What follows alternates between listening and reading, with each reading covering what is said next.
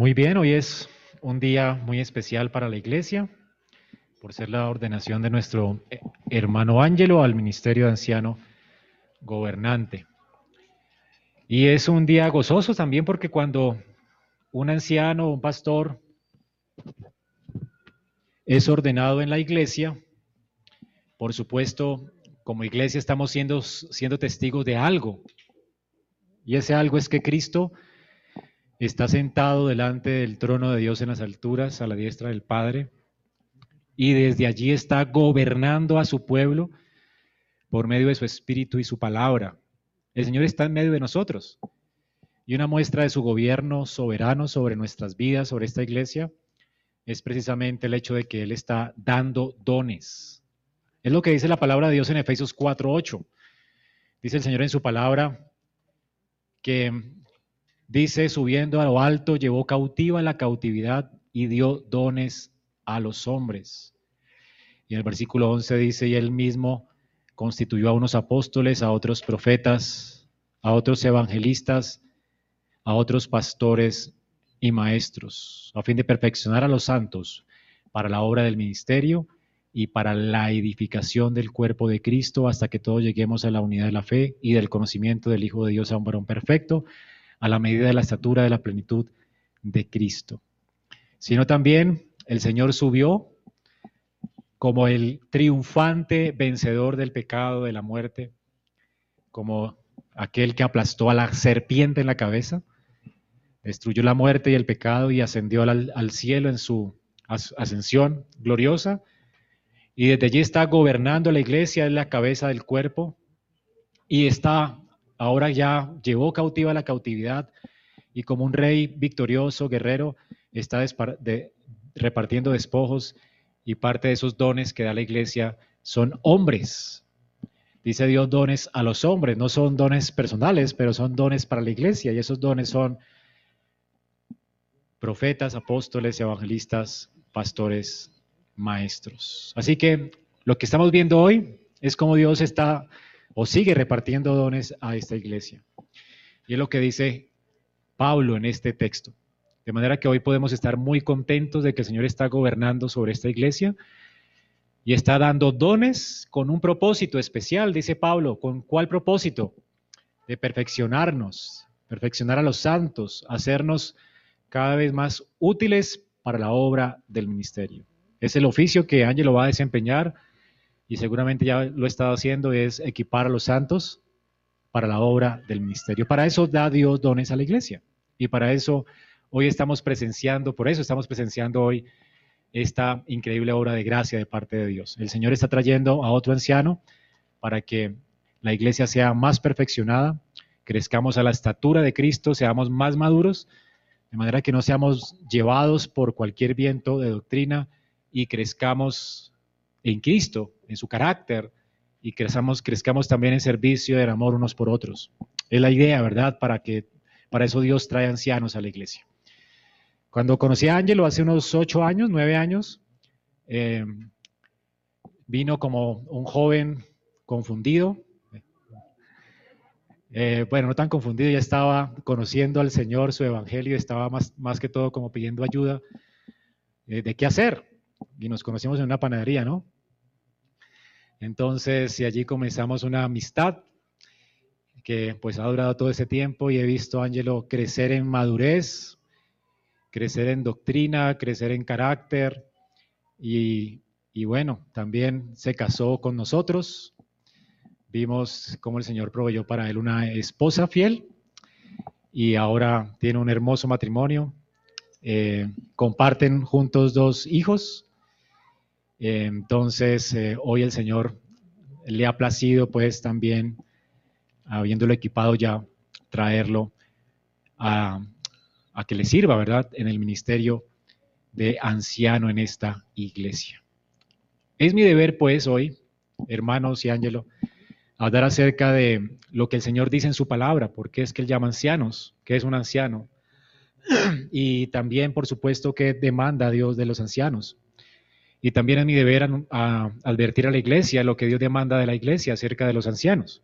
Tenemos eh, hoy, lo que vamos a ver en esta mañana es que qué responsabilidad tiene Ángelo, el carácter que Dios demanda de él y nuestra responsabilidad como iglesia para con él.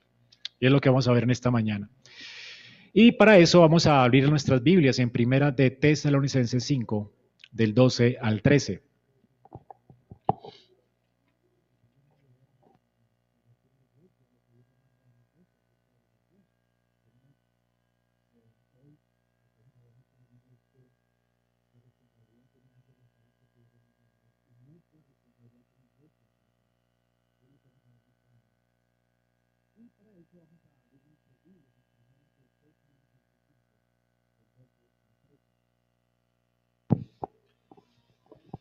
Os rogamos, hermanos, que reconozcáis a los que trabajan entre vosotros y os presiden en el Señor y os amonestan.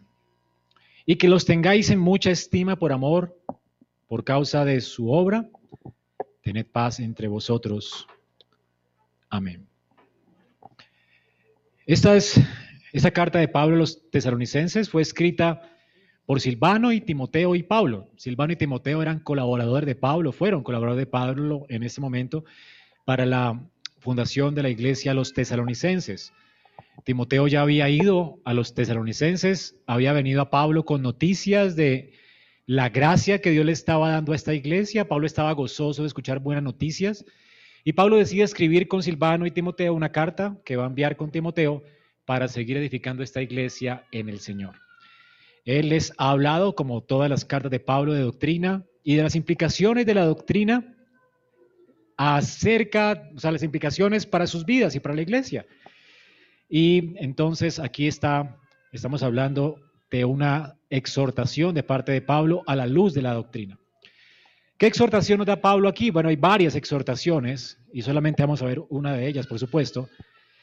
Eh, la primera tiene que ver con los líderes de la iglesia, con los ancianos de la iglesia. Noten aquí, Pablo dice, os rogamos, porque está hablando él y Silvano y Timoteo, son los que escriben esta carta. Os rogamos, hermanos, está humillándose en un sentido, Pablo es apóstol, pero humildemente está hablando a la iglesia con autoridad, pero con un ruego. Y esto es de mucha enseñanza para, para Ángel en esta mañana, ¿verdad? Es la forma en que nosotros eh, exhortamos a la iglesia, no como enseñoreándonos, sino como siervos suplicando, siervos suplicantes de Cristo. Es lo que hacemos como eh, ancianos del rebaño. No somos déspotas líderes que ordenamos, sino somos siervos líderes que suplicamos. Qué humildad la de Pablo, ¿no? Les ruego. Es un ruego, por supuesto, es una exhortación, pero es un ruego que reconozcáis a los que trabajan entre vosotros y os presiden en el Señor. Entonces, de las muchas recomendaciones que él hace, la primera tiene que ver con el liderazgo. Cómo la iglesia debe tratar al liderazgo. Pero también está implicado algo importante en este texto. Noten que hay dos ISO, dos conexiones con tres palabras importantes que sugieren el trabajo que deberíamos esperar como iglesia de un anciano, ¿verdad? Primero dice, la iglesia debe reconocerlos, pero noten que dice a quiénes, los que trabajan, presiden y amonestan en el Señor. Pablo entonces nombra tres cosas que se supone que estas personas deberían estar haciendo en la iglesia. Trabajar, presidir y amonestar, es lo que vamos a ver hoy.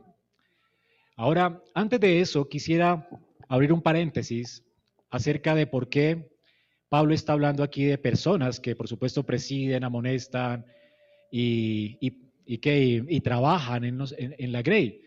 Está hablando aquí precisamente de los ancianos, aunque no los nombra con este carácter. Pablo está hablando aquí de aquellos que presiden o gobiernan la iglesia. Estas personas son los ancianos. En la Biblia, la palabra para ancianos siempre se usa, y es curioso, en plural. Y en primer lugar quiero acotar, bueno, por lo menos cuatro cosas, resaltar antes de ver cada parte de este texto. La primera de ellas es que el hecho de que se use siempre el plural cuando Pablo habla a la iglesia nos sugiere algo y es que en todas las iglesias debe existir una pluralidad de ancianos. Noten que Pablo dice que reconozcáis a los que los que trabajan. son varios. Las personas que presiden la iglesia no es una persona, no es un obispo, son varios obispos, es un colegio de obispos, de ancianos, no también los que os presiden. Y es curioso que Pablo siempre que habla en sus cartas habla también de los ancianos en plural, nunca en singular. Nunca dicen al pastor de la iglesia y a la iglesia, o al pastor, a los diáconos de la iglesia, no siempre habla en plural. Y esto es así desde Hechos. Lucas nos cuenta cómo en Hechos, por ejemplo, Hechos 11:30, dice, lo cual en efecto hicieron enviándolo a los ancianos por mano de Bernabé y de Saulo, habla de ancianos.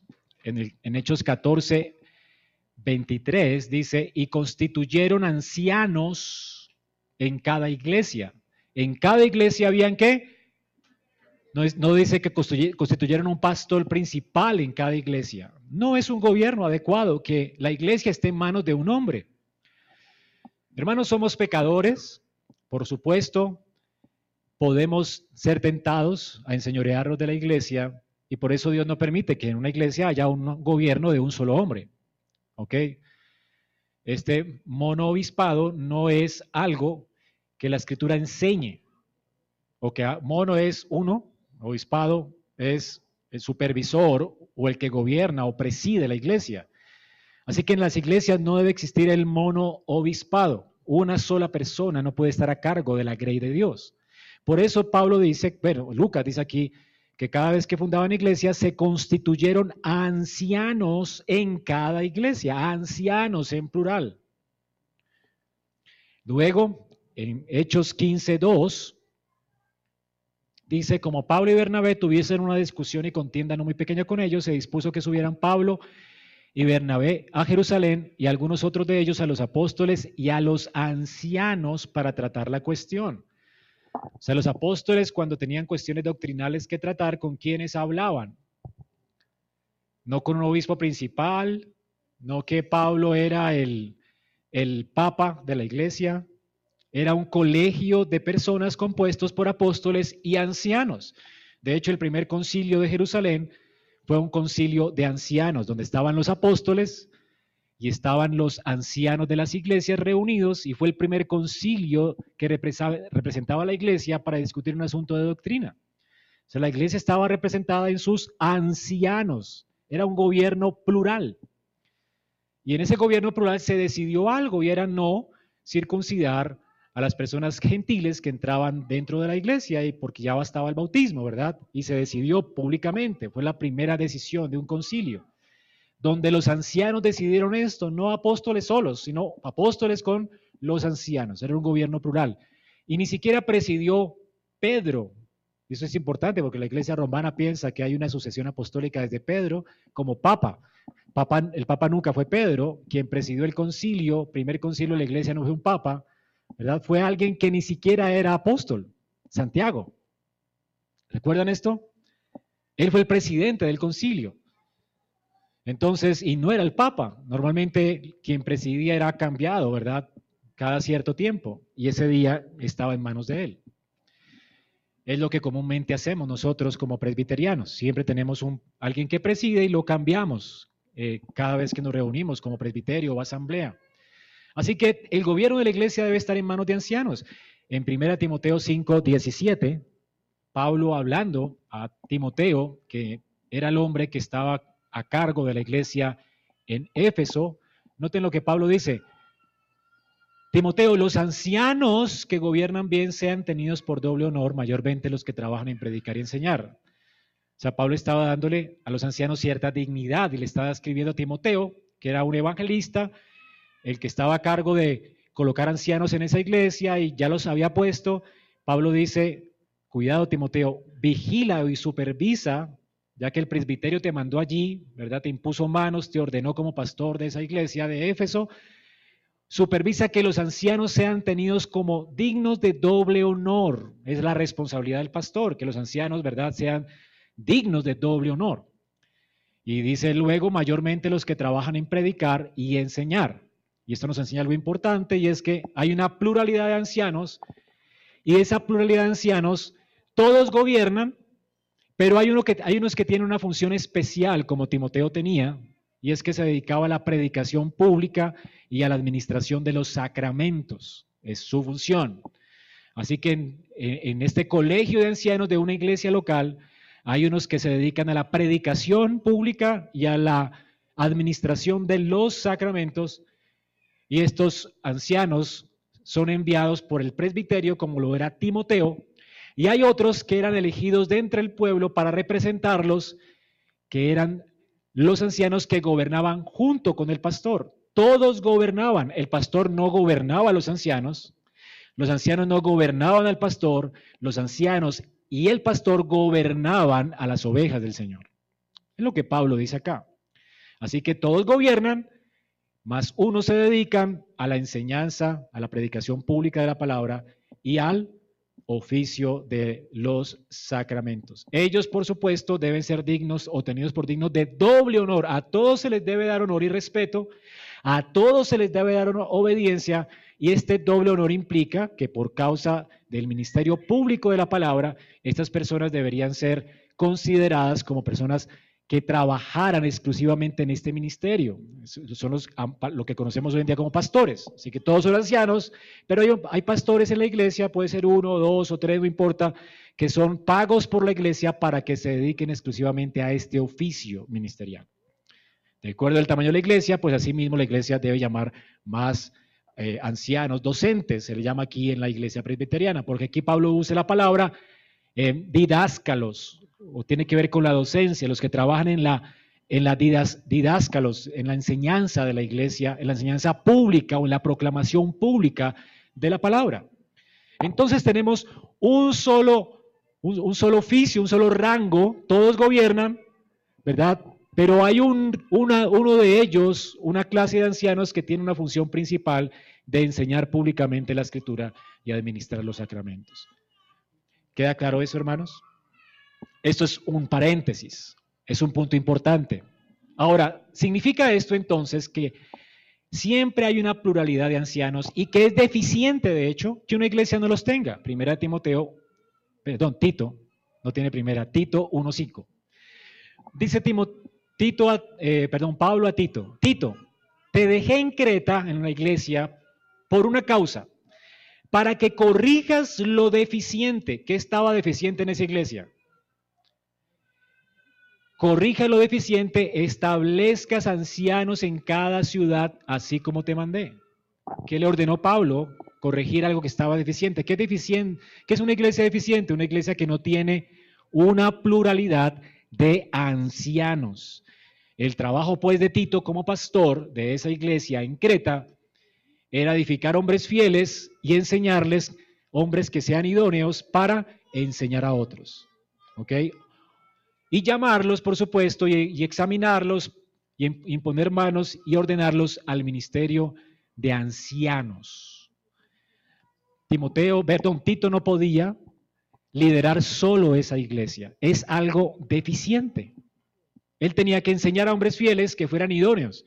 Entonces, hay iglesias deficientes y, si hay un pastor allí, ¿verdad? tendría que esforzarse por hacer que esa iglesia sea eficiente para el Señor, para la gloria de Dios. Y debe esforzarse por enseñar a hombres fieles, como Pablo lo ordena a Timoteo, para enseñar a otros y ordenarlos al ministerio como ancianos para que le ayuden y gobiernen junto con él la grey del Señor. Así que no es posible que en una iglesia, o es deficiente que una iglesia tenga una persona o un pastor en la iglesia. Entonces, pues, por supuesto, no hay posibilidad alguna de que en una iglesia haya un pastor principal. Yo no soy el pastor principal de esta iglesia. Tenemos ancianos y todos son principales. Entonces, cualquier decisión en la iglesia se toma como una pluralidad de ancianos.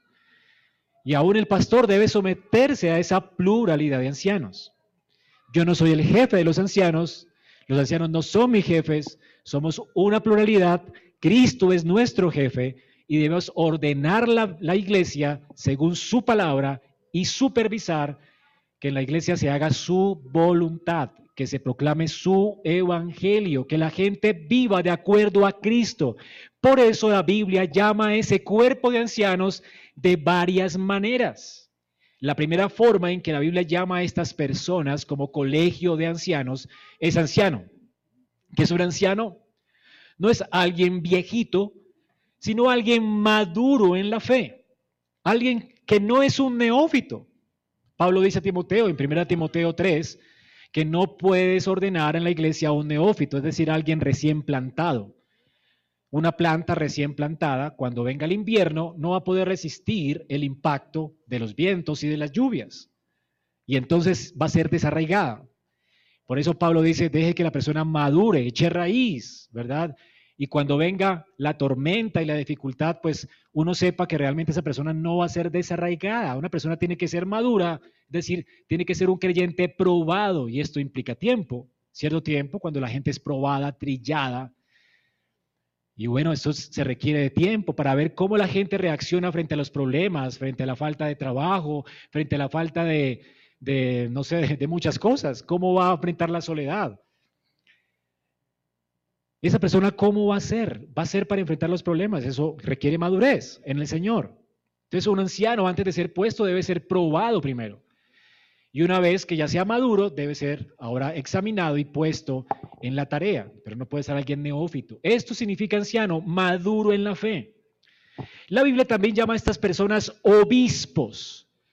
La, la palabra obispo quiere decir y superintendente o supervisor. Alguien que supervisa que en la iglesia se haga la voluntad de Dios. Alguien que supervisa que los que están en, eminencia, las personas que están predicando en el púlpito, pues prediquen de acuerdo y conforme a la palabra de Dios. Por eso un anciano no solamente tiene que ser, eh, eh, es decir, eh, maduro en cuanto a su vida espiritual, pero también maduro en su conocimiento doctrinal, porque los ancianos son los encargados también de cuidar el púlpito, de que el pastor de la iglesia no predique por fuera de la escritura, por supuesto, y no predique de acuerdo a los estándares de fe que abrazamos como iglesia que es el cuerpo de doctrina que creemos que la Biblia, eh, de, la, cual la Biblia habla. Los ancianos pues deben estar preparados para, eh, a ellos se le confía el cuidado del púlpito, el cuidado doctrinal de la iglesia y no deben permitir lobos en medio del rebaño. Ese es su llamado. Por eso antiguamente los ancianos de la iglesia se hacían detrás del pastor. Ellos, eso quería decir que la predicación de ese pastor estaba siendo respaldada o desaprobada por ellos. En el momento en que el pastor dijera algo incorrecto, ellos iban a llamarle a cuentas y entonces iban a hablar con él para que se arrepintiera públicamente y volviera de nuevo a la regla, a la norma que es la escritura. Por eso vemos en las iglesias presbiterianas que tenemos asientos atrás donde estaban los ancianos, ¿verdad? Guardando y cuidando el púlpito. Esos ancianos representan la iglesia local. La iglesia los escoge, gente madura, ¿verdad? Diestra para evaluar también y cuidar del púlpito. Importante, ¿no? La iglesia pues no es gobernada por un caudillo, por un hombre que se enseñorea de ella, sino por personas maduras que pueden tener cuidado de ella. Son superintendentes. Esto es lo que significa obispo. Puedes llamarle, si quieres, a, a, a Ángelo, ¿verdad? A Freddy, a un obispo. Esa es la palabra para llamarles a ellos, obispo o anciano. Entonces, esto es lo que la escritura habla acerca de ellos. Entonces, obispo por la tarea de supervisar y anciano por la calidad de su carácter, porque es gente probada o gente madura que está a cargo de la iglesia del Señor.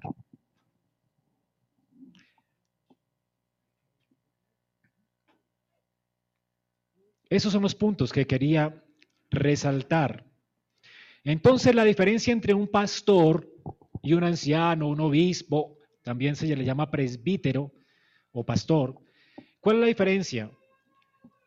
No es de superioridad, radica en las funciones que cumplen como gobernantes. Entonces la función de todos es gobernar, pero la función singular de aquel que llamamos pastor de la iglesia es que él es un ministro de la palabra, un ministro de la palabra, que predica públicamente la escritura y es un ministro de los sacramentos. En el Antiguo Testamento, en el Antiguo Israel, en Éxodo 18, está la primera referencia a los ancianos en la Biblia. Los ancianos no es, no es un oficio nuevo. Moisés, quien era el líder de Israel, era en un sentido el representante de Dios en la tierra para Israel. Él fue llamado singular, eh, eh, tenía un, oficio exclusivo que nunca más se repite, ¿verdad? Hasta Cristo. Cristo sería como el, el, el, plus, como la sombra, ver la realidad de la sombra, quien era Moisés. Moisés era singular, era el líder de, de Israel. El espíritu de Moisés fue derramado sobre ancianos, 70 ancianos de la iglesia, por orden de Dios. Y ese espíritu de Moisés derramado sobre esos 70 ancianos, ellos fueron ungidos para que junto con Moisés administraran la iglesia. Ahora, además de esos oficiales, Dios también ungió a una tribu, la tribu de Leví. Eran los encargados de la proclamación pública de la palabra, de proclamar la palabra y de administrar los oráculos de Dios y los sacramentos, los que hacían los sacrificios, ayudaban al pueblo en este sentido. ¿Ok? Entonces habían tres personas en el gobierno de la iglesia. Uno era Moisés, otros eran los 70 ancianos que representaban el pueblo de Israel, sobre quien el Espíritu de Dios vino, o el Espíritu de Moisés vino sobre ellos, y existían los levitas como un cuerpo de ancianos que estaban dedicados a la administración de los sacramentos y la proclamación de la palabra. Esto es lo que tenemos en el Antiguo Testamento. Israel se manejó así hasta el tiempo de Jesús. Ves en el tiempo de Cristo que había un concilio, que era el Sanedrín, compuesto de ancianos que representaban al pueblo, eran los que estaban en las puertas de la ciudad, ¿verdad?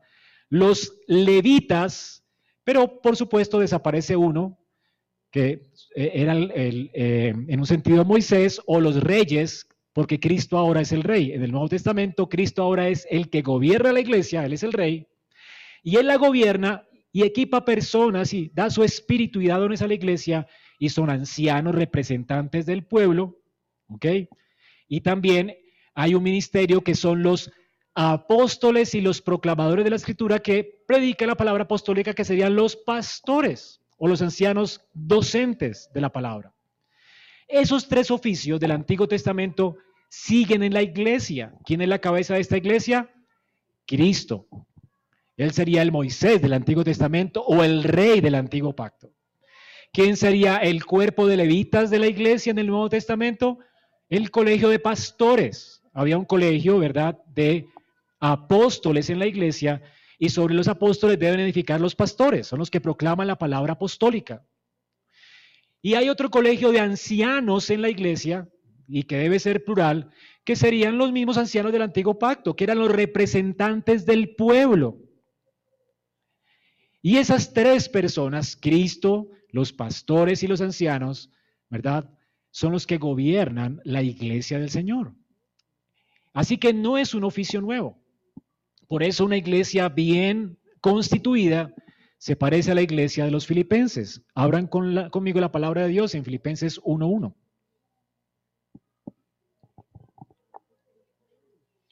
Pablo y Timoteo, aquí están hablando los, eh, un apóstol, ¿verdad? Siervos de Cristo. Entonces tenemos un apóstol escribiendo una iglesia, un pastor que es Timoteo, que eran siervos de Cristo. Ellos eran los custodios de la palabra, eran los que con la palabra de verdad estaban guardando la iglesia del error, los, los que proclamaban la escritura, están proclamando de hecho la palabra de Dios a esta iglesia a todos los santos en Cristo Jesús que están en Filipos. ¿Quiénes son estos santos? La iglesia. ¿Ok? Y en la iglesia hay dos ministerios únicos. No dice a los santos junto con el grupo de alabanza, el pastor de niños, el, el líder de no sé qué, el líder de ta, ta, ta. No. Solamente hay dos oficios en la iglesia los santos junto con los obispos, ¿ya saben qué significa obispo? ¿Ok? Y junto con los diáconos. Así que está hablando un apóstol y un pastor, están hablando al cuerpo colegial de ancianos de esa iglesia junto con la iglesia local. Entonces debe, debe ser distinguido algo importante. Hay una iglesia gobernada por ancianos y custodiada donde se está proclamando la palabra de Dios por profet, por apóstoles y por pastores. ¿ok? Que están enseñando la Grey, que en este caso es Timoteo. ¿Es entendible eso? Esta es una iglesia bien constituida, es una iglesia con fundamento apostólico, donde el pastor está siendo fiel a la palabra de los apóstoles y proclamando la palabra de los apóstoles, cuidando la grey de Dios, protegiendo la grey de Dios, junto con los ancianos que representan esa iglesia. Está la iglesia, ¿verdad? Que son los siervos del Señor, que están siguiendo la dirección de Cristo a través de sus ancianos que proclaman la palabra apostólica y que guardan la palabra apostólica. ¿Es claro eso? Muy bien, mis hermanos. Entendiendo eso, ahora veamos cuál es el trabajo, pues, de los ancianos. ¿Qué dice Pablo en Tesalonicenses 5? En primer lugar, el trabajo, Ángelo, que está llamado a desempeñar es, por supuesto, la edificación de la iglesia. Dice aquí, consideran los que trabajan. Se considera que tú tienes un trabajo que hacer. ¿Y cuál es ese trabajo? Bueno, la edificación de la iglesia. Esto lo sabemos por Hechos 20-28. El trabajo que tú tienes que desarrollar es este. Cuando Pablo se despide de los ancianos, dice, Miren por ustedes mismos, o sea, cuiden su vida espiritual, cuiden su comunión con el Señor y también cuiden al rebaño en el que el Espíritu Santo os ha puesto por obispos. Está hablando de los ancianos gobernantes, a los obispos de la iglesia, para apacentar la grey de Dios, el cual ganó por su propia sangre. Y él advierte que van a venir lobos y el deber de los ancianos es proteger la iglesia de los lobos. Ese es el porqué. Son pastores que deben cuidar un rebaño porque los lobos vienen a devorar las ovejas. Ese es el punto. Y Pablo se pone como ejemplo. Yo mismo lo hice con ustedes. Síganlo haciendo, no lo dejen de hacer. Este es su trabajo. Ahora noten, el Espíritu de Dios los puso allí y la iglesia que están cuidando no es de ustedes. ¿Quién la compró con su sangre? Cristo. ¿Notas esto? Así que nosotros, como ancianos, estamos llamados a cuidar una grey que no es nuestra. Son las ovejas de Cristo. Él las compró con su propia sangre, le costaron su vida. Qué delicado es esto, ¿verdad, Ángelo? No es tu rebaño. Se te confió algo, y no es tu rebaño, es el, rebaño de Cristo. Esto es lo que nos dice aquí la palabra de Dios. Así que debes trabajar para cuidar el rebaño de otro. ¿Y eso qué significa? Que debes velar por, por, la, por el alma de ellos. Está en juego el alma de ellos. Satanás quiere desviarles del camino. Los lobos quieren devorar a estas ovejas. Está en juego la salvación eterna de ellos. En 2 Timoteo 4:5, la palabra de Dios nos dice, Segunda Timoteo 4, 5. Pero tú sé sobrio en todo, soporta aflicciones a sobra de evangelista, cumple tu ministerio. Porque dice que habrán personas, maestros falsos, que y muchos apartarán de la verdad del oído y se volverán a las fábulas. Y dice Pablo, sé sobrio, sé cuidadoso, tú necesitas estar despierto porque hay falsos obreros con un lenguaje piadoso que quieren llevar a las ovejas hacia otro camino y desviarlas de Cristo. Así que un pastor tiene que ser sobrio por esta razón. Él es un supervisor y tiene que ser un vigilante despierto, no alguien dormido. Colosenses 1:28. Dice la escritura, a quien anunciamos amonestando a todo hombre. Pablo dice que como anciano él amonesta a los hombres, enseñando a todo hombre en toda sabiduría a fin de presentar perfecto en Cristo Jesús a todo hombre. El ministerio nuestro es para quienes? Para todo hombre que se relacione con nosotros. Debemos traerlo a Cristo y presentarlo santo en Cristo. Es un ministerio que tiene que ver con la extensión del reino de Dios. Entonces, nota tu trabajo, Ángelo. Debes edificar la iglesia, Debes velar para que ninguno de los que está a tu cargo se pierda, velar por la salvación de sus almas y también velar por la restauración del mundo. Que todas las personas se conozcan, vengan a la fe y crean en Cristo y sean preservadas en Él. Es un trabajo que tiene que ver pues con la extensión del reino de Dios en Cristo. Y eso es todo lo que se espera de ti, Ángelo. Fácil, ¿no? Calvino dice que no es cosa fácil representar al Hijo de Dios como anciano. Es una tarea grande como erigir y extender el reino de Dios. Cuidar de la salvación de las almas del Señor mismo, que Él mismo ha comprado con su propia sangre y gobernar la iglesia, que es la herencia de Dios, es un trabajo imposible para un mortal. Ángelo, si esto no te hace humillar delante de Dios, nada lo va a hacer. Tú no puedes hacerlo en tus fuerzas, sino en dependencia de Cristo. Tú necesitas depender de Él y necesitas obtener tu identidad de Él, como vimos esta mañana en la consejería. Y no es glorioso que hayamos sido llamados para este trabajo, para este oficio de representar a Cristo en esta tierra. Piensen en esto, hermanos. Dios pudo haber hecho el trabajo solo, Él solo. ¿O no? ¿Necesitaba Dios hombres para que le ayudaran a hacer ese trabajo? No. Pero Dios eligió escoger hombres débiles, falibles, inútiles, débiles, para que le colaboraran y, y fueran colaboradores de Él y fueran embajadores de Él en esta tierra. Somos sus embajadores. A eso fueron llamados los ancianos. La iglesia es la embajada y los ancianos son los embajadores de esa embajada. Los administradores del reino, los que admiten, ¿verdad? A esa embajada los verdaderos creyentes y los que cierran la puerta a los que insisten en pecar. Se nos ha confiado la administración de la iglesia. ¿No es increíble que Dios haya confiado esto en personas eh, débiles?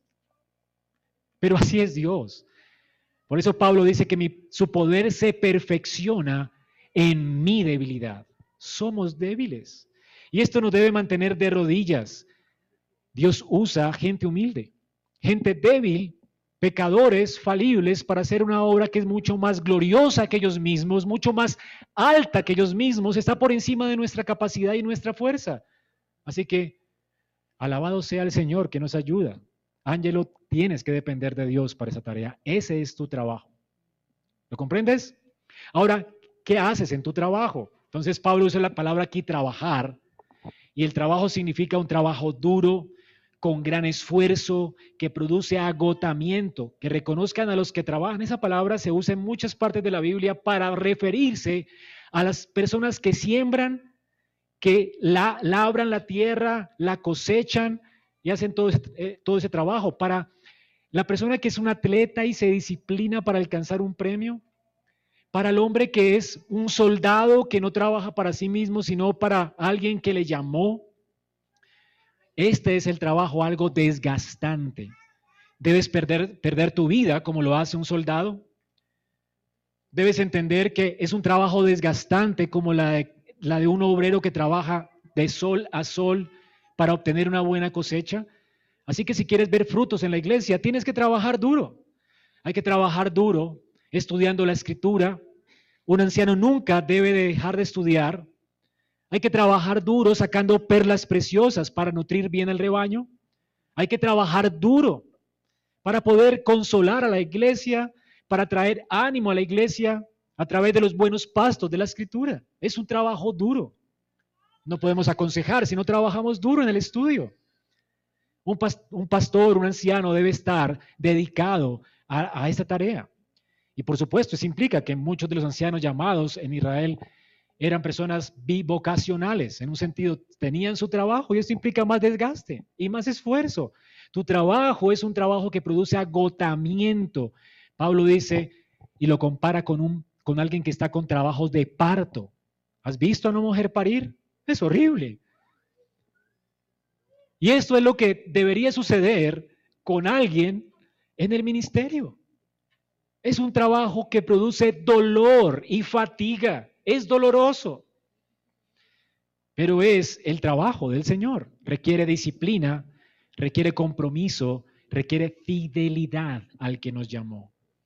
Así que por eso Pablo muchas veces hablaba de cómo él era suficiente en Cristo. Como decía Spurgeon, yo muero trabajando, pero oro para poder vivir de nuevo.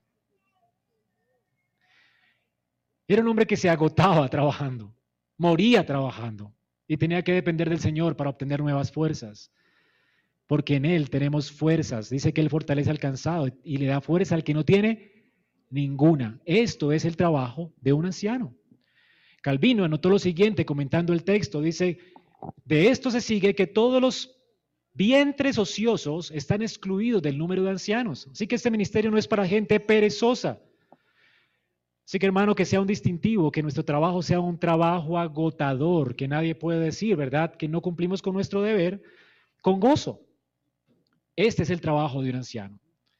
En segundo lugar, además de trabajar, el anciano debe liderar o presidir. Noten, a los que trabajan y os presiden en el Señor. Esta palabra griega se puede traducir como presidir, pero también como ayudar, cuidar, guiar, pastorear. Este es el trabajo. Presidir, podemos pensar en este mundo de negocios que es alguien déspota, que se encarga de dirigir a todo el mundo. Tú haces esto, tú haces esto, tú haces esto, Y, y manda a todo el mundo a hacer la tarea. Pero no es de lo que estamos hablando aquí. Esta es una persona que está pastoreando, es decir, él mismo va adelante. Él mismo está sirviendo al Señor. Los ancianos deben servir a la iglesia y deben ser los primeros de dar ejemplo. La iglesia debe servir y ellos deben estar sirviendo siendo un ejemplo. El, pastor siempre va adelante de un rebaño. Dios no nos llamó a ser arrieros, sino a ser ejemplos de la grey. Qué horrible es, ¿verdad? Hacer arrieros de vacas. ¿Han visto los arrieros? Atrás dando rejo y castigando a la gente por no hacer las cosas. Tienen que hacer y nos enojamos porque la gente no camina. Un anciano nunca debe estar enojado porque la gente no camina. Él debe caminar y enseñar a la iglesia cómo caminar para la gloria de Dios y orar para persuadir al rebaño de caminar para la gloria de Dios.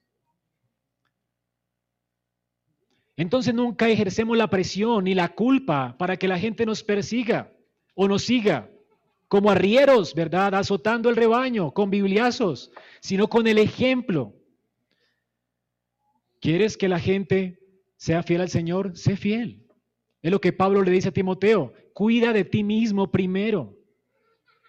Si cuidas de ti mismo y si tú eres fiel al Señor, tú vas a ser una inspiración para otros. De eso se trata, ser pastor. No se trata de arriar, se trata de ser ejemplo para la Grey. Damos dirección yendo adelante, no damos dirección azotando al pueblo con culpa, azotando al pueblo con regaños. No regañamos, rogamos, exhortamos y somos ejemplo. Eso es lo que tienes que hacer, hermano. El deber pues del anciano es velar por el bienestar eterno de las almas de la congregación, presidir, ser ejemplo, y esto es lo que nos llama a ser el Señor. Además de esto, se nos dice que amonestamos, dice, y os amonestan. Sé que no solamente trabajamos duro, no solamente presidimos o pastoreamos y somos ejemplos de la Grey y les alentamos y les animamos con nuestro ejemplo y con nuestro servicio al Señor, pero también les amonestamos. Y la palabra amonestar suena como a regaño, ¿no? Pero noten aquí que esta amonestación, bueno, debemos presidir en el Señor, decir, en sus fuerzas y según la dirección del Señor.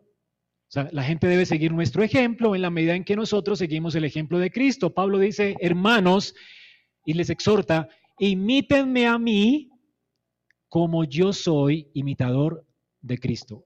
Para poder exhortar, yo tengo que ser un ejemplo. Yo no puedo exhortar a la iglesia si yo no estoy caminando delante de la iglesia como un ejemplo para ellos. Entonces Pablo dice, les exhorto, imítenme a mí, como yo imito a Cristo. ¿Notan eso? Qué interesante. Entonces, el pastor primero preside imitando a Cristo y luego amonesta para que los demás le sigan en su ejemplo. Y esto significa amonestar, es llamar la atención de los hermanos para que vean a Cristo y lo vean a través de, tus, de, tu vida también. Es lo que Pablo hace con la iglesia. Y además de eso, noten cómo Pablo amonesta a la iglesia. Esto es una amonestación. ¿Y cómo comienza la amonestación? Como les decía ahora, les ruego, hermanos, no es un regaño. No estamos hablando de la tiranía de un hombre que está azotando a la iglesia con regaños, sino suplicando como un siervo a otros siervos. Les ruego, esto es mucha humildad. La manera de amonestar de un pastor, de un anciano, debe ser, hermano, te lo ruego, muchas veces con lágrimas. No es, mira, tienes que dejar tu impiedad, eres un impío. Hermano, tu vida no corresponde a un verdadero hijo de Dios. Te ruego, arrepiéntete. Es diferente, ¿verdad? Porque no somos señores de la grey, somos obreros de Cristo, sus siervos. No podemos de buenas a primeras azotar a su familia y enseñorearnos de ella. Debemos hacerlo con humildad, rogando, con lágrimas muchas veces. Arrepiéntanse. No hagan eso. Sigan a Cristo, mírenlo a Él. Hay lugar para el enojo también, pero es un enojo santo y piadoso. Pablo muchas veces estaba enojado. Sé que él quería no ir con correa a los corintios, pero era un enojo santo, piadoso, paciente. Él no actuaba como el Señor de la iglesia o de la mies, sino como un obrero de Cristo, y por eso dice que lo celo con celo de Cristo. La pasión de él era la honra de su Señor y por eso amonestaba a los hermanos. Así que quiero animarte, Ángelo, a que seas un hombre así, humilde. Y por supuesto, reconocer que la amonestación tuya debe ser según la escritura. Debes presidir en el Señor y amonestar de la misma manera en el Señor, según su consejo. Tú debes ser un hombre del libro. Todo anciano debe seguir estudiando la escritura hasta el cansancio. Debe seguir estudiando. Debe seguir profundizando más en su conocimiento del Señor.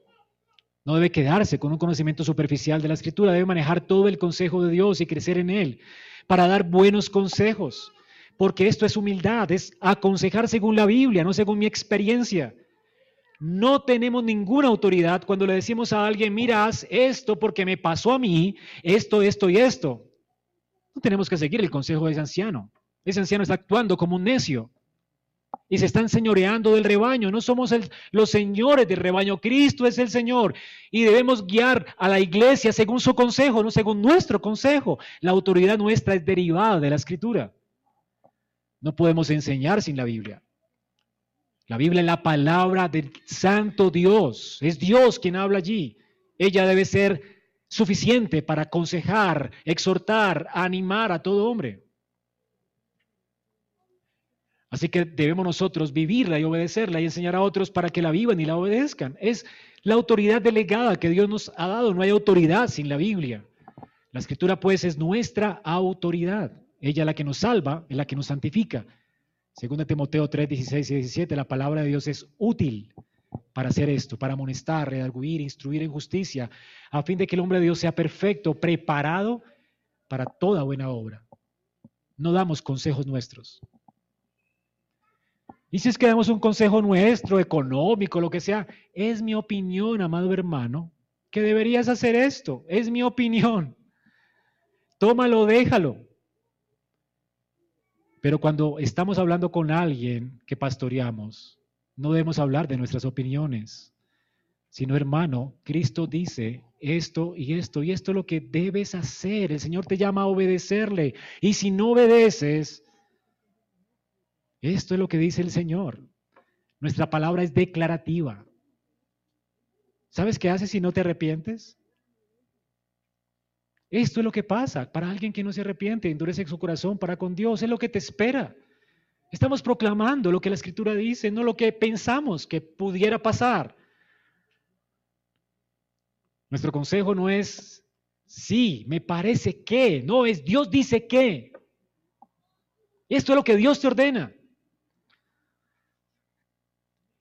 Así que espero puedas recordar tu labor como anciano en esta iglesia. Debes liderar, ¿verdad? Con un liderazgo de servicio, con trabajo y con enseñanza. Esta es la idea del trabajo de un anciano. Por supuesto, para hacer esto necesitas un carácter. Y voy a salirme un poco del texto para hablar de lo que 1 Timoteo 3.2 dice y recordar un poco lo que ya recordamos en la asamblea. ¿Qué se requiere de un anciano? Bueno, la Biblia dice en 1 Timoteo 3:2, El que en el obispado buena obra desea, pero es necesario. Para hacer esto se requiere de un carácter.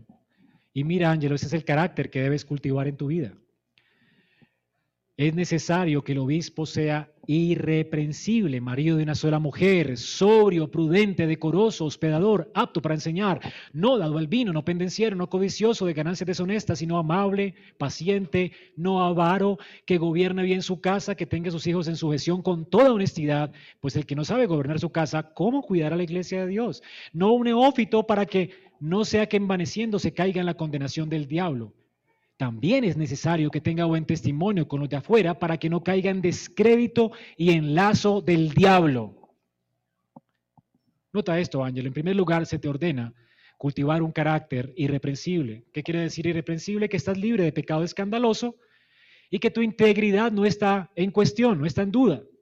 Por eso es que la gente votó por ti, ¿verdad? Entendemos que eres irreprochable y así debes mantenerte. Lo importante no es cómo comienzas tu ministerio, sino cómo terminas tu ministerio. Así debes cultivar un carácter irreprochable, libre de reprensión. Debemos mantenernos de esa forma. En segundo lugar, debe ser marido de una sola mujer. No quiere decir que los ancianos no deben ser solteros, pero sí quiere decir que deben ser fieles. Fieles, sexualmente puro. Es decir, si están casados, deben ser fieles a sus esposas y ser maridos de esas esposas hasta que la muerte los separe y honrar el ministerio del matrimonio.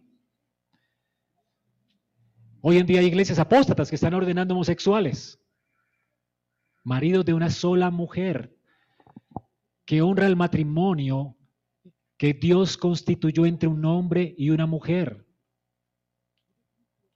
Es lo que Pablo está diciendo, que honra las instituciones que Dios estableció. Un hombre obediente a Dios, que honra la institución de Dios que es la familia constituida por un hombre y una mujer. Así que un amanerado, ¿verdad? Una persona homosexual no puede gobernar la grey de Dios. De hecho, está bajo condenación y la ira de Dios está sobre él. Y debería arrepentirse de su maldad. Igual que alguien adúltero o alguien que vive en fornicación, está deshonrando el, el ministerio de la familia. Debe ser alguien, pues, fiel, sobrio. Hablamos de la sobriedad ahora, es decir, despierto, Alguien que puede ver el peligro en el que está alguien. Alguien que tiene un cierto sentido de espiritualidad y puede discernir por las palabras de alguien para dónde va esa persona. Tal vez lo que no dice y cómo esa persona realmente está en un peligro y atraerlo al camino de la verdad. Así que necesitamos proteger a la iglesia del error y para eso se necesitan hombres sobrios. Y por supuesto que sean prudentes, tiene que ver con la toma de decisiones, alguien sensato. Un anciano no puede ser un loco que nunca consulta a los demás y que toma decisiones solo, sin consultar a los ancianos. No un joven impulsivo. A mí me da muchos jóvenes vienen a mí, pastor, es que ya me voy a casar dentro de ocho días, entonces vengo para que me aconseje. Esto es alguien loco, ¿verdad? No sobrio. Alguien que vive prudentemente la vida, siempre dice que voy a tomar una decisión trascendental. Pastor, por favor, ayúdeme. Conozca a la que me gusta, tal vez no me he comprometido, no le he hablado, pero la conoce, pastor. ¿Será que conviene? Usted que conoce un poco de mi carácter, yo quiero que me conozca, pastor, de hecho. Por favor, ayúdeme. Es una decisión trascendental para mi vida. Eso es alguien prudente. Alguien loco no puede ser puesto en el ministerio. Y alguien prudente también, ¿verdad? Escucha la voz de sus ancianos y obedece. Tampoco puede ser alguien terco, prudente no es alguien terco que hace su voluntad a pesar del consejo. Es alguien que escucha el consejo, atiende el consejo y la sabiduría de Dios y la sigue. Y ancianos tienen que ver esto también en las personas que posiblemente sean candidatos. Pueden tener una buena teología, pueden ser muy pilos para enseñar, pero no son calificados para ser nunca ancianos y son imprudentes y toman decisiones por encima del consejo de otros. Son hombres sumisos a la voluntad de Dios y humildes para recibir consejo. Saben ser enseñables.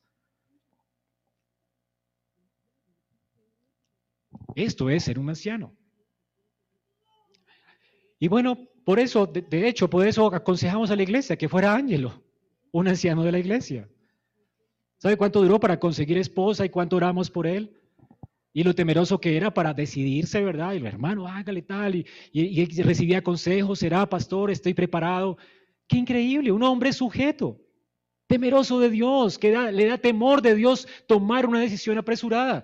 Esos son los hombres humildes que Dios quiere usar en la iglesia. Decoroso, respetable, quiere decir el decoroso, respetable, alguien ordenado, educado, ¿verdad? Una, persona que se gana el respeto de las personas, que no es dada al vino, que no se embriaga, por supuesto, no hace mal uso de las bebidas alcohólicas, que no es pendenciero, que no está peleando, que, que es amable, o sea, que no es alguien que intimida cada vez que habla, como si estuviera allí ensoñerándose, regañando, con actitud violenta hacia sus hermanos, porque no puede ser anciano. Debe ser alguien pacificador. Cristo nos dio el ministerio de la reconciliación. Por supuesto, van a haber debates en el consistorio, en el presbiterio. Y es horrible, ¿verdad? Lidiar con personas airadas, que son pendencieras, que siempre están buscando problema. Así que el pastor, el anciano, debe tener esta actitud comprensiva con los débiles, compasivo con los heridos.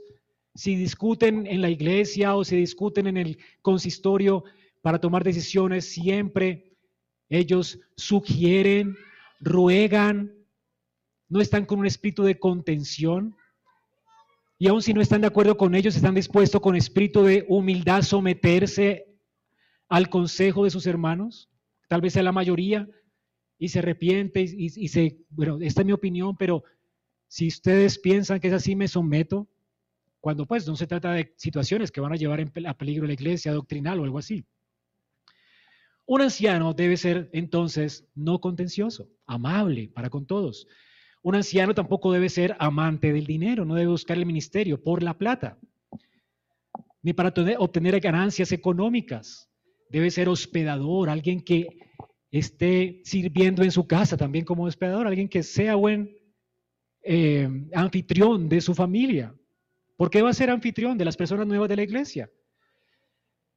Entonces, hay que ser hospedadores también en la iglesia. Los ancianos son los que hospedan a la gente que llega nueva darles la bienvenida, interesarse por ellos, ¿verdad? Explicarles qué es lo que hacemos aquí como congregación y estar interesados también en que la gente se sienta cómoda cuando nos visita. Ser hospedador tiene que ver con dar hospitalidad a otros, aptos para enseñar, es decir, capacitados con educación teológica para impartir doctrina, y también debe administrar bien su propia familia y asegurarse de que esa persona tenga hijos que le obedezcan y que le respeten. Esto podría uno pensar, no, esta es una persona que está, los tiene en línea, mejor dicho. Cuidado, no se mueva. Ah, cuidado.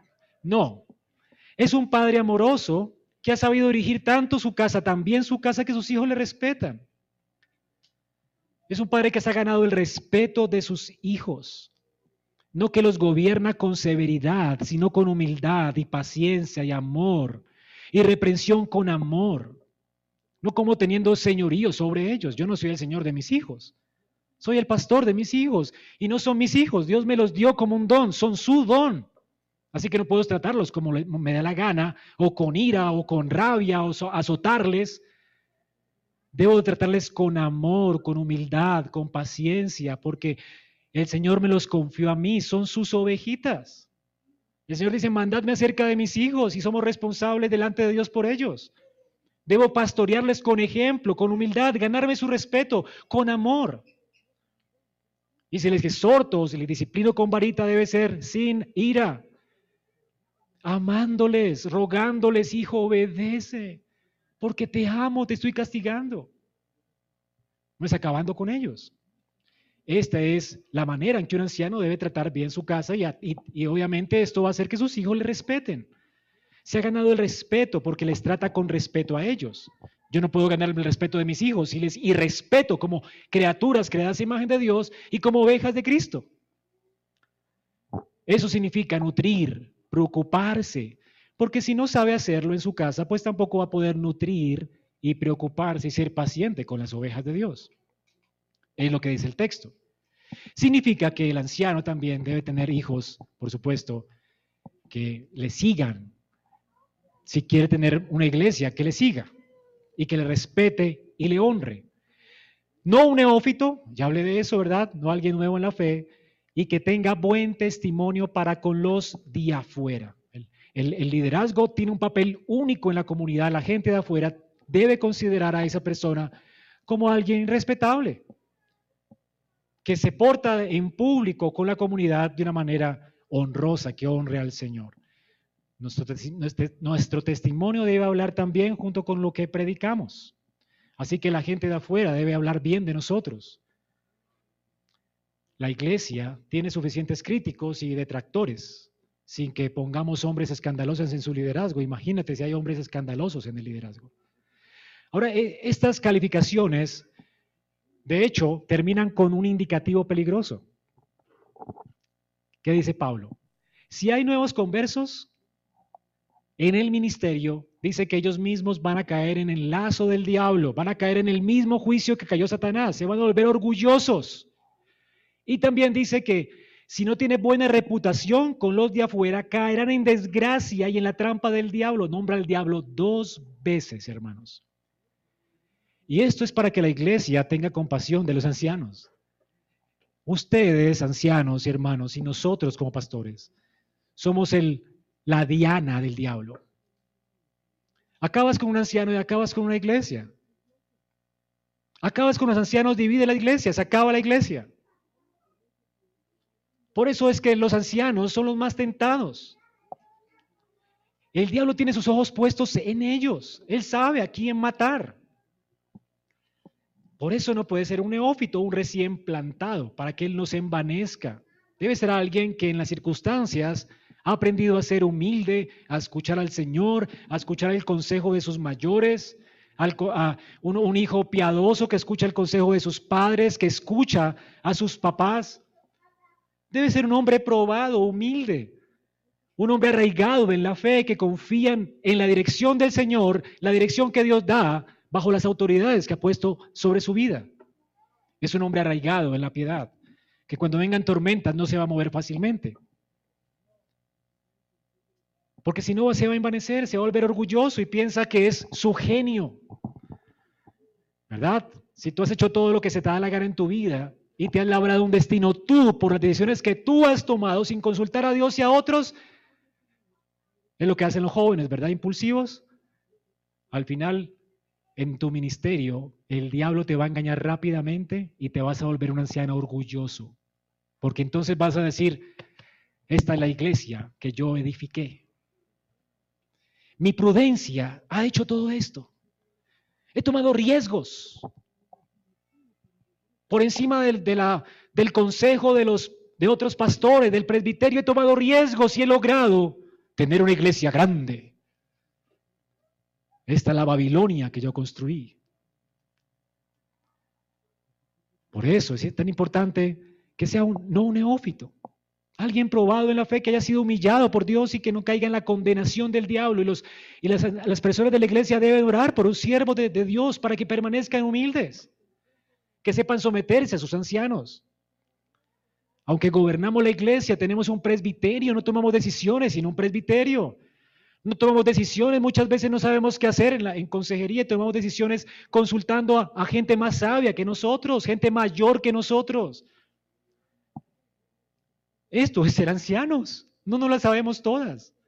Un consistorio siempre debe estar humildemente recibiendo consejo de sus mayores, consejo de otros, de otros consistorios. Para eso tenemos un presbiterio. Nunca tomamos decisiones solas, damos cuentas a nuestros mayores de las decisiones que tomamos, rendimos cuenta del trabajo que hacemos en la iglesia. No gobernamos la iglesia solos. Por eso la iglesia presbiteriana tiene un consistorio y un presbiterio y una asamblea Hermanos que nos guardan, porque hay todos allí gente humilde trabajando que están interdependientes unos de otros, no trabajan solos. Sabemos lo tontos que somos y lo inútiles que somos. Y entendemos cuánta sabiduría y dones ha dado Dios a la iglesia. Y en la multitud de consejos hallamos sabiduría. ¿Comprenden esto? Ahora, Satanás está buscando de orarnos. Y por supuesto, Él quiere tomar dominio y buscar un lugar para donde apoyarse sobre nosotros. Así que no, hay, no debe de haber orgullo y madurez en nuestras vidas. Y tampoco debe existir ninguna mancha que nos ponga el tentador para poder hacernos tropezar y llenarnos de culpa. Nuestra vida debe ser en la iglesia igual como en el mundo. En la manera en que trabajamos debemos de hacerlo todo para la gloria de Dios. Es lo que Pablo dice, ¿verdad? Un pecado escandaloso va a llenar de culpa nuestra vida y se va a tirar nuestro ministerio. Para terminar, hermanos, como iglesia, ¿qué debemos hacer con nuestro anciano, con nuestros ancianos? ¿Cuál es el deber que Pablo nos dice que debemos tener con ellos? Dice, os rogamos que los reconozcan, versículo 13, que los tengáis en mucha estima y amor. Reconocerlos, tenerlos en estima, amarlos en razón de su obra. ¿Comprenden esto? Y así la iglesia va a estar en paz. Una iglesia en paz es una iglesia donde los ancianos cumplen su tarea de una manera fiel para con el Señor y donde la iglesia respalda el trabajo de sus ancianos. Esto es amor. ¿Amor qué es? Amor es cuando un miembro ora por sus ancianos para que no caigan en lazo ni en condenación del diablo, para que se mantengan con limpia conciencia. Es una iglesia que ora por ellos. Amor es una iglesia Amor es una iglesia que reconoce la autoridad que Dios le ha dado a ellos. Dice aquí, por causa de su obra. Ellos tienen una tarea, representan a Cristo en la iglesia. Así que debemos someternos, reconocer su autoridad y someternos a ellos. No es opcional. La Biblia nos dice en Hebreos 13, 17, obedezcan a sus ancianos, sujétense a ellos. Y la razón es su oficio.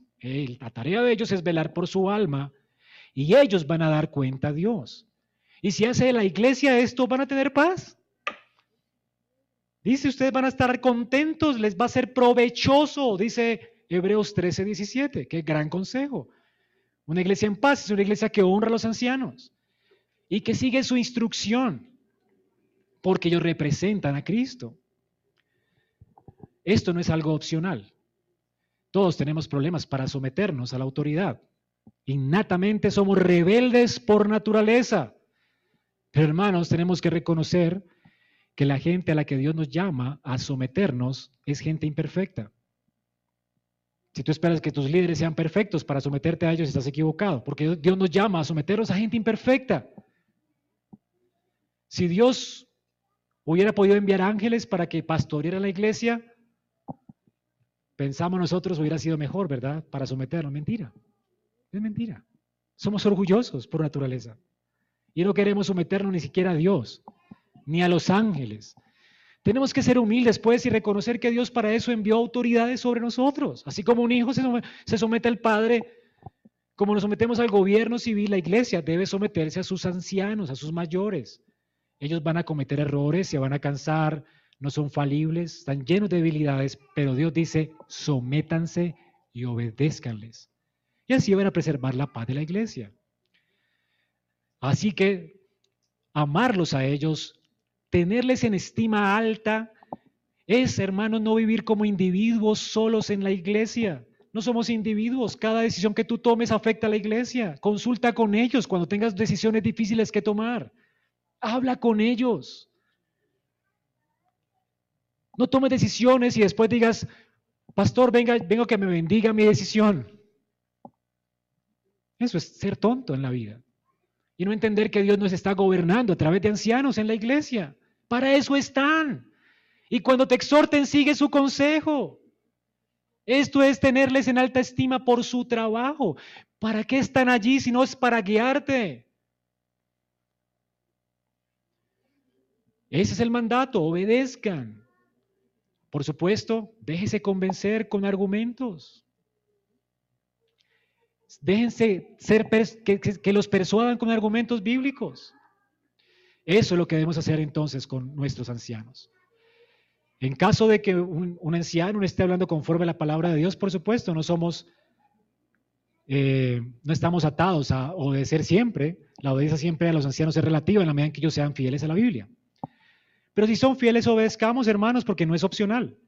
Aún en situaciones que no estemos de acuerdo con ellos también obedezcamos y sometámonos a ellos.